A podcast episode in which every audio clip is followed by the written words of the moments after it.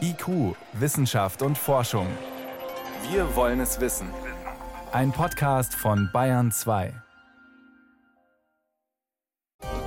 The Royal Swedish Academy of Sciences has today decided to award the 2019 Nobel Prize in Chemistry jointly to John B. Goodenough, M. Stanley Whittingham, and Akira Yoshino. Drei Forscher bekommen heuer den Chemie-Nobelpreis für ihre Arbeit an der Lithium-Ionen-Batterie. Gestern ging es schon um Physik. Wir sind mitten in der Nobelpreisewoche. Außerdem sprechen wir mit einem führenden KI-Forscher über seine Arbeit und die rasante Entwicklung bei künstlicher Intelligenz, die die einen begeistert und die anderen besorgt. Herzlich willkommen. Wissenschaft auf Bayern 2 entdecken. Heute mit Birgit Magira. Haben Sie das gerade gehört? Einer der Nobelpreisträger in Chemie heißt tatsächlich John Be Good Enough, auf Deutsch sei gut genug. Vielleicht hat ihn auch das angespornt. Außerdem ist Goodenough bereits 97 Jahre alt und hält damit den Rekord als ältester Nobelpreisempfänger. Ausgezeichnet werden er und zwei andere Wissenschaftler für ihre Forschung an der Lithium-Ionen-Batterie. Eine sehr nützliche Erfindung, das würde auch jeder Laie sofort bestätigen. Mein Kollege Helmut Nordwig kann das außerdem fachlich bewerten. Helmut, der Nobelpreis auf jeden Fall verdient, oder? Auf jeden Fall verdient und auch überfällig. Die, die Auszeichnung wird ja vergeben für Forscher, die sich um das Wohl der Menschheit verdient gemacht haben. So hat es Alfred Nobel verfügt. Und das kann man in dem Fall ganz klar sagen. Wir alle nutzen ja diese Lithium-Ionen-Batterien, wenn es darum geht, tragbare Elektrogeräte zu nutzen, wie zum Beispiel Notebooks, Mobiltelefone oder auch für die Elektromobilität mit E-Bikes und Elektroautos. Heute haben wir sie ganz selbstverständlich zur Verfügung, aber die Entwicklung bis dorthin war schwierig. Was genau waren da die chemischen Anforderungen? Man musste sich überlegen, wie kann man es eigentlich schaffen, dass man Strom sozusagen einpacken, mitnehmen kann und ihn dann nutzen kann unterwegs. Und da braucht man leichte Teilchen, kleine Teilchen. Und Lithium erfüllt diese Anforderungen. Das war das, was Stanley Whittingham erkannt hat. Und er hat eine erste Batterie dann gebaut. Zur Zeit der Ölkrise war das. Da hat man sich ja auch überlegt, wie könnten Alternativen zum ölbetriebenen Auto ausschauen. Der Nachteil an dieser Batterie, sie explodiert sehr leicht, denn wir kennen das aus der Schule. Mit Magnesium kann man schon ein tolles Feuerwerk machen. Mit Lithium geht es noch viel, viel leichter, ist ein hochexplosives Material. Drum hat man letztendlich noch keinen Durchbruch gehabt zu dieser Zeit, bis dann John Goodenough etwa zehn Jahre später es geschafft hat, Lithium zu verpacken in einem anderen Material, nämlich in dem, was wir heute auch noch nutzen, Lithium, Kobalt, Sauerstoff.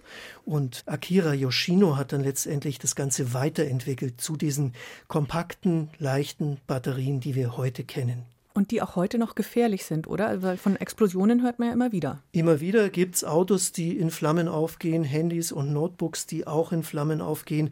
Trotzdem kann man sagen, dass dieses Problem weitgehend im Griff ist.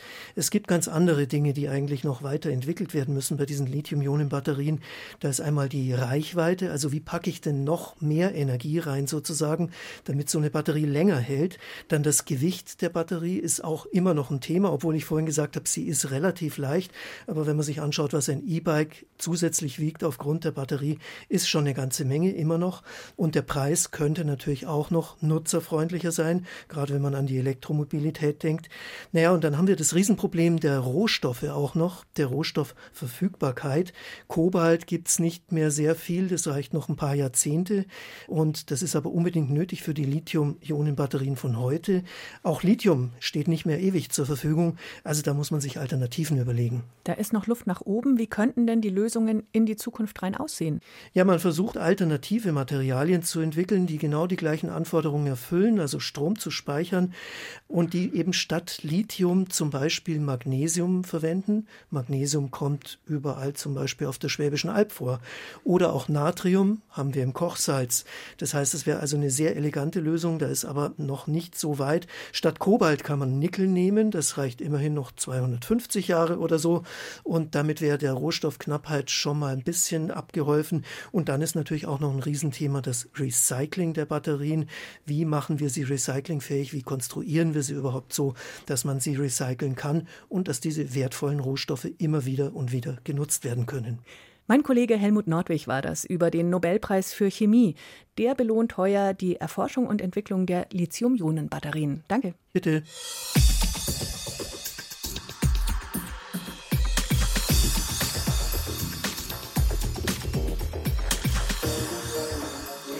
Es ist die Woche der Nobelpreisbekanntgaben. Bereits gestern war die Physik dran. Und da hat sich die Schwedische Akademie der Wissenschaften wieder mal für ein Thema aus der Astronomie entschieden. Genauer gesagt geht es um die Kosmologie.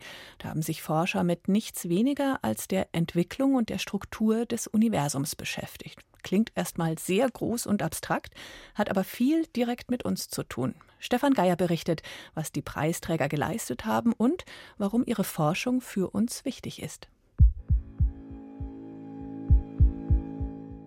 1995, gut 50 Lichtjahre entfernt von der Erde im Sternbild Pegasus.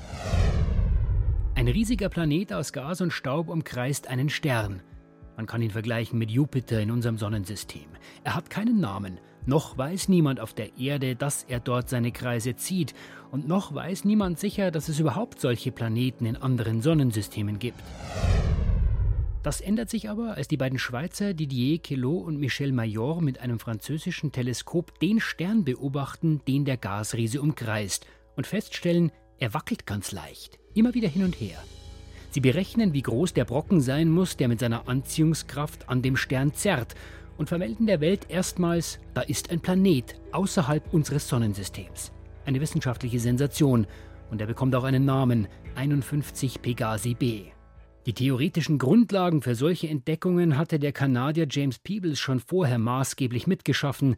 24 Jahre später verkündet der Generalsekretär der Schwedischen Akademie der Wissenschaften, dass die drei den Physiknobelpreis bekommen. Zur einen Hälfte an James Peebles für theoretische Entdeckungen in der physikalischen Kosmologie und zur anderen Hälfte gemeinsam an Michel Mayor und Didier Queloz für die Entdeckung eines Exoplaneten im Umlauf um einen sonnenähnlichen Stern. Damit werden dieses Jahr Forscher ausgezeichnet, die den Blick auf unser Universum und unseren Platz darin grundlegend verändert haben. Und Fragen beantwortet haben, die auch Fünfjährige stellen. Sind wir allein im Universum und wo kommen wir eigentlich her?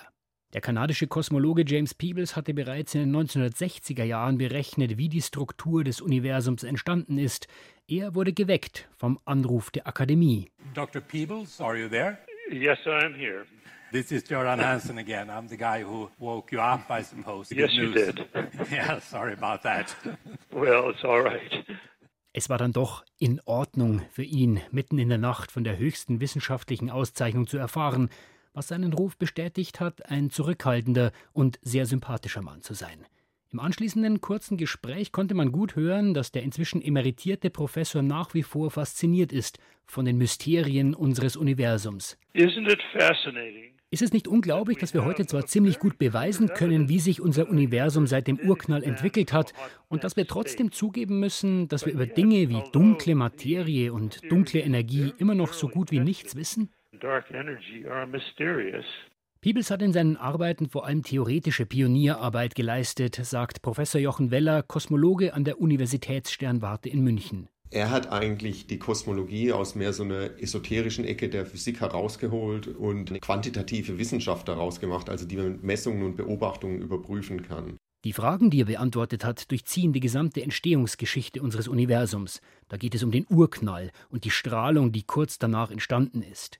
Und nicht zuletzt geht es darum, wie sich Galaxien überhaupt gebildet haben, dass sie sich gern mit anderen Galaxien zu Haufen zusammenrotten und warum die einzelnen Sterne und ihre Planeten so angeordnet sind, wie es die Kosmologen mit ihren Teleskopen heute beobachten können. Michel Mayor und Didier Queloz sind dann viel später in den 90er Jahren auf die Jagd gegangen nach den sogenannten Exoplaneten. Peebles Theorien haben erst vorausgesagt, dass es die geben muss. Wir kennen alle unsere eigenen Planeten, also die in unserem Sonnensystem, Merkur, Venus, Erde, Mars bis raus zum Neptun, also die dicken Brocken, die unseren Stern umkreisen, die Sonne. Exoplaneten machen genau das gleiche, nur in einem anderen Sonnensystem. Womit wir wieder bei 51 Pegasi b wären, der erste entdeckte, der um einen sonnenähnlichen Stern kreist. Inzwischen hat man ihn umgetauft auf den etwas dankbareren Namen Dimidium. Schlappe 50 Lichtjahre weit weg von uns. Kosmisch gesehen ist das nicht besonders fern. Aber ihn zu entdecken, das war ein hartes Stück Arbeit. Und darin liegt die große Leistung der beiden Kosmologen Major und Kilo. Ein so kleines Objekt, man muss sich ja vorstellen, 50 Lichtjahre von uns weg, ist das ein ganz kleiner Punkt im Teleskop. Und dass die Messmethoden so verfeinert und genau wurden, dass wir eben die Entdeckung bewerkstelligen konnten. Also das ist die große Errungenschaft. Die drei Preisträger waren seit langem unter den Kandidaten für den Physiknobelpreis. Schließlich haben sie unser Bild des Universums bunter und lebendiger gemacht. Die Faszination ist einfach die, kann es Leben woanders geben? Und der erste Schritt dazu ist eben, Planeten woanders zu entdecken. Inzwischen sind über 4000 Exoplaneten entdeckt worden. Manche davon sind sogar schon direkt beobachtet worden. Oder man kann auch das Licht eines Sterns beobachten. Hat man das Glück, dass ein Exoplanet diesen Stern in der richtigen Bahn umkreist, dann wird dieses Licht für kurze Zeit ein klein wenig schwächer. Und das kann man messen.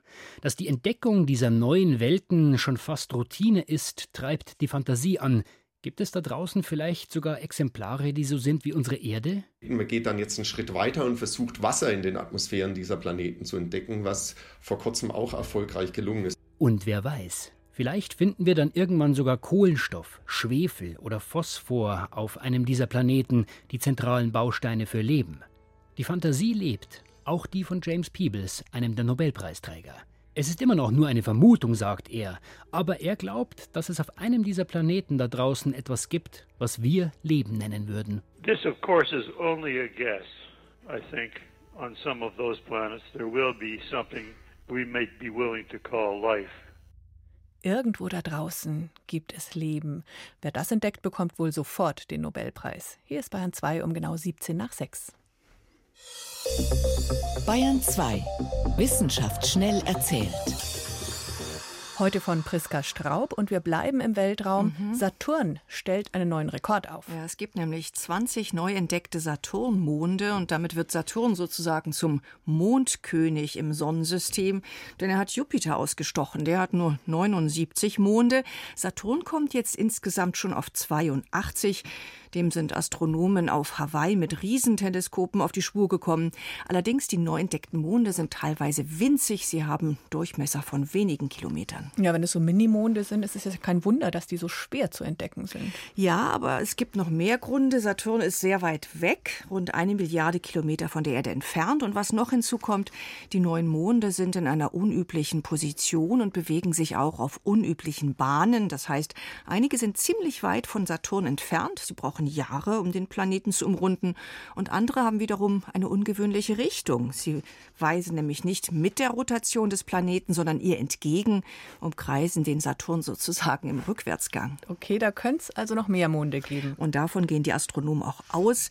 Niemand wäre da überrascht, wenn man viele weitere, vielleicht sogar hunderte weitere Saturnmonde finden würde. Dann geht es um einen scheinbar paradoxen Effekt, den der Klimawandel hervorruft. Gerade durch die Erwärmung droht einigen Tieren, aber auch Pflanzen im Winter der Tod durch Frost. Das passt jetzt wirklich nicht zusammen. Es liegt daran, im Winter fällt weniger Schnee und Schnee wirkt wie eine Schutzschicht. Und wenn diese isolierende Decke fehlt, dann sieht es schlecht aus um Insekten, Nagetiere, aber auch Bodenmikroben. Die Tage mit geschlossener Schneedecke sind weniger geworden. Das haben chinesische Forscher anhand von Satelliten Satellitendaten nachweisen können. Das heißt, die Tiere, die sonst so schön eingekuschelt überwintern, die riskieren zunehmend auf den gefrorenen Böden sitzen zu bleiben. Und das wäre natürlich für viele von ihnen hm. fatal. Dann geht es um einen weltweiten Trend. Immer mehr Menschen auf der Welt haben schlechte Augen. Das hat die WHO, die Weltgesundheitsorganisation, gemeldet. Sehprobleme werden sogar noch weiter zunehmen. Ja, wir werden ja aber auch immer älter. Das ist ein Teil der Erklärung, das Alter und damit zusammenhängend häufig auch Altersdiabetes als Risiko für Augen. Aber es gibt noch mehr Gründe. Lass mich raten, Computer? Übermäßige Bildschirmnutzung, in der Tat auch darauf weist die WHO hin, was Smartphone, Tablet und PC mit unseren unseren Augen so anstellen, ist alles andere als ohne. Kurzsichtigkeit ist tatsächlich auch eine Folge des Lebensstils. Und es gibt noch einen weiteren Grund, vielleicht etwas weniger naheliegend, und das ist zu wenig Tageslicht. Auch das ist ein Risiko, Risikofaktor. Deswegen der Rat der Experten. Kinder sollten wenigstens zwei Stunden am Tag draußen spielen, denn das tut den Augen auch gut. Habt ihr das gehört? Kinder, raus mit euch. Vielen Dank, Priska Straub, für 82 Monde rund um den Saturn, neuer Rekordhalter. Für Klimaerwärmung, die Tiere leider erfrieren lässt und für Kinder, die weniger daddeln und mehr rausgehen sollen. Jetzt haben es oft genug gesagt, ne? Vielen Dank für die Kurzmeldungen aus der Wissenschaft.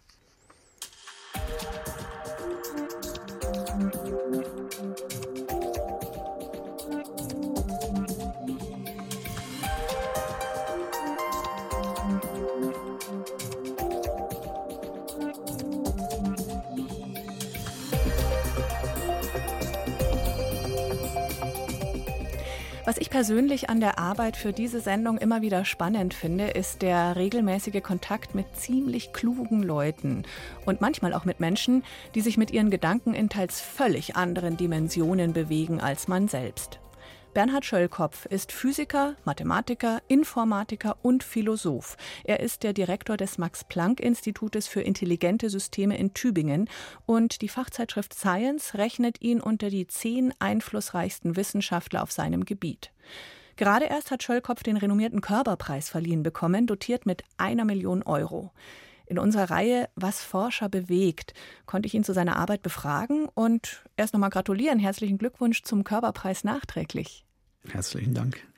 Sie haben schon so viele wichtige Auszeichnungen bekommen. Gehen Sie da mittlerweile mit einer gewissen Routine zu so einer Preisverleihung oder ist es immer noch aufregend? Es ist immer noch aufregend, denn ich bin ja Wissenschaftler. Das heißt, ich arbeite meistens im, im Stillen. Ich bin das Rampenlicht nicht so gewöhnt. Und gehen dann gar nicht so gerne dahin? Ach, es ist so eine zweischneidige Sache. Insgesamt äh, überwiegt dann schon die, die Freude, ja, ganz klar. Ihr Forschungsgebiet boomt total, alle Welt redet über KI. Könnten Sie noch mal kurz beispielhaft erklären, wo verläuft denn da die Grenze zwischen tatsächlicher Maschinenintelligenz und einfach nur Digitalisierung? Ich glaube, es gibt gar keine äh, feste Grenze.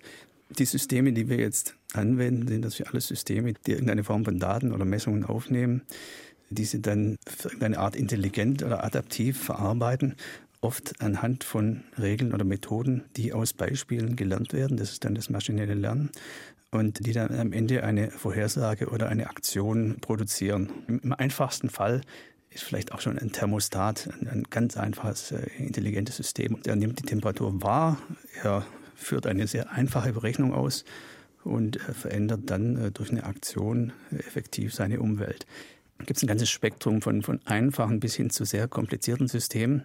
Wo stoßen wir denn gerade an mit Maschinenintelligenz? Was können die gerade schon und was, wo, woran scheitert es noch? Was wir zum Beispiel vor zehn Jahren schon gesehen haben, waren Anwendungen aus der Bioinformatik, äh, wo man äh, Trainingsdaten hat, die bestehen aus äh, DNS-Sequenzen, also Erbgut äh, von Menschen. Und man versucht dann an diesen DNS-Sequenzen bestimmte Signale zu identifizieren, beispielsweise wo ein Gen kodiert wird. Es gibt keine einfache Regel, äh, wie man das ablesen kann, wo ein Gen anfängt. Aber es gibt eben Millionen Trainingsbeispiele und dann kann man äh, maschinelles Lernen oder maschinelle Lernsysteme darauf trainieren, äh, zu erkennen, wie das Muster aussieht. Und da haben wir also schon vor zehn Jahren Systeme gehabt, die das eigentlich genauer konnten als ein Mensch. Gensequenzen erkennen, da ist uns die Maschine überlegen. Woran scheitert sie denn noch, was für einen Menschen eine ganz einfache Aufgabe ist? Probleme, die sich als Mustererkennungsprobleme auffassen lassen, die können wir gut lösen, wenn wir hinreichend große Trainingsmengen haben. Wenn wir aber ein Problem haben, wo wir auf einer Gesetzmäßigkeit trainieren und dann zu einer anderen Gesetzmäßigkeit generalisieren wollen, also nehmen wir an, wir haben jetzt gelernt, äh, wie man eine bestimmte Klasse von Objekten unter einer bestimmten Beleuchtung erkennen kann. Äh, und nun wollen wir die gleichen Objekte im Freien erkennen. Da ist das Licht ganz anders. Das heißt, die, die Farbwerte sind anders, die sehen anders aus. Äh, für Menschen ist das ganz einfach. Nehmen wir an, zum Beispiel, wir haben eine Kuh auf dem Bild, es funktioniert dann sehr gut und die Leute sagen, das kann man jetzt so gut wie ein Mensch machen. Dann hat sich herausgestellt, äh, wenn man dann in die Testmenge Bilder einstreut, äh, wo die Kuh nicht auf einer grünen Wiese steht, sondern am Strand und dahinter ist das Meer, dann äh, erkennt das System die Kuh plötzlich nicht mehr. Und das ist in gewisser Weise gerechtfertigt, denn wir haben das System auf Kühe auf grünen Wiesen trainiert und das System hat also gelernt, es gibt eine statistische Korrelation zwischen dem Vorhandensein einer Kuh und der grünen Wiese und wenn dann diese grüne Wiese nachher nicht mehr da ist, dann funktioniert das System nicht. Mhm. Wir glauben also, dass wir für zukünftige Systeme, die eine Intelligenz aufweisen, die der, die der menschlichen näher kommt, äh, auch Kausalität verstehen müssen. Der Eindruck zu KI ist, dass speziell hier in Deutschland viele Menschen sehr skeptisch sind. Wo genau kriegen Sie denn Magenschmerzen, wenn Sie an künftige Entwicklungen denken, wie auch Ihre Arbeit benutzt werden könnte? Wo muss man aufpassen? Ich mache mir ein bisschen Sorgen bei militärischer Nutzung von künstlicher Intelligenz. Es ist nicht ganz klar vorhersehbar, aber die Technologie ist im Prinzip da, um auch äh, militärische Systeme zu bauen, die autonom entscheiden, beispielsweise ob irgendwo eine, Bombe detoniert oder ob, ein Schuss abgegeben wird.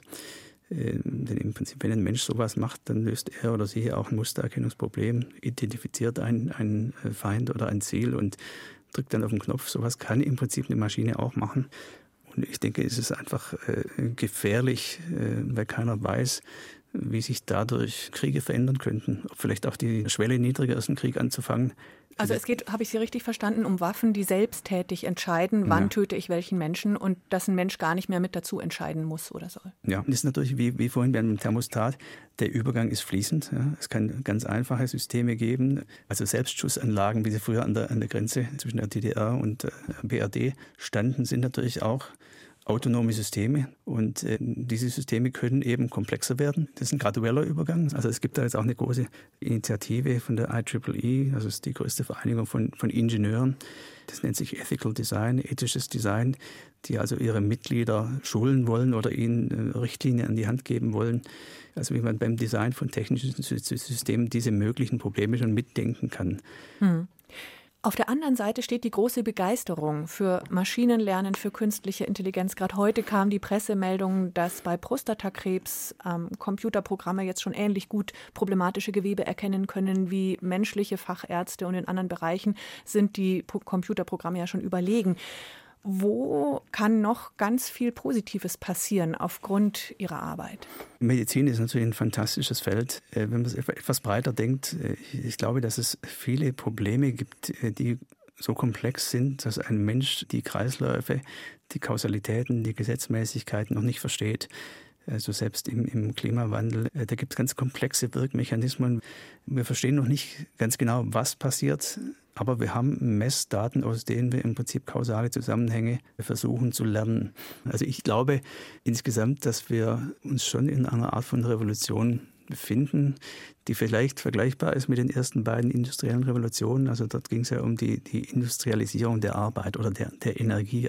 Was wir jetzt gerade erleben, ist etwas äh, ganz Analoges, nur dass es nicht um die, die Industrialisierung der Energieverarbeitung geht, sondern um die Informationsverarbeitung. Und äh, wir denken, dass wir besonders gute Informationen verarbeiten können. Und äh, dadurch haben wir plötzlich diese, diese Konkurrenz, sage ich mal, äh, dass es Maschinen gibt, die in manchen Bereichen besser als wir Informationen verarbeiten können. Ich kann Ihnen nicht sagen, was die Veränderungen sein werden. Ich, kann, ich glaube nur, dass sie sehr wahrscheinlich wesentlich sein werden und dass es zentral ist, dass wir diese Veränderungen mitgestalten. Also ich finde, wir können es uns nicht leisten, es nur China und Amerika zu überlassen was sich verändert. Und das ist auch ein Grund, warum wir uns dafür einsetzen, dass hier etwas passiert in der Grundlagenforschung in Europa. Ich habe gelesen, dass im Keller Ihres Instituts eine Tischtennisplatte stand oder immer noch steht mit zwei Roboterarmen. Die konnten vor anderthalb Jahren noch gar nicht spielen. Sind die mittlerweile richtig gut? Also die sind, die sind nicht schlecht. Also wir, wir kommen weiter. Unser Traum ist, dass wir ein System haben, das wir abends anschalten und das dann die ganze Nacht durchspielt, zwei Arme gegeneinander. Im Moment läuft es so, dass wir einen Ballroboter haben. Das ist einfach so eine Ballmaschine, die die, die Bälle einigermaßen sinnvoll auf die andere Seite rüber wirft. Und äh, unser Spieler, der spielt dann den Ball zurück. Also es ist so ein kleines Testproblem, das schon viele Charakteristika äh, von Problemen hat, die, die wirklich intelligente Systeme lösen müssen. Aber noch sind die Tischtennis spielenden menschlichen Doktoranden weit überlegen. Die meisten jedenfalls, ja. Bernhard Schöllkopf vom Max-Planck-Institut für intelligente Systeme war das, einer der führenden Forscher weltweit im Bereich der künstlichen Intelligenz. Und damit geht IQ Wissenschaft und Forschung zu Ende am Mittwochabend. Am Mikrofon war Birgit Magira.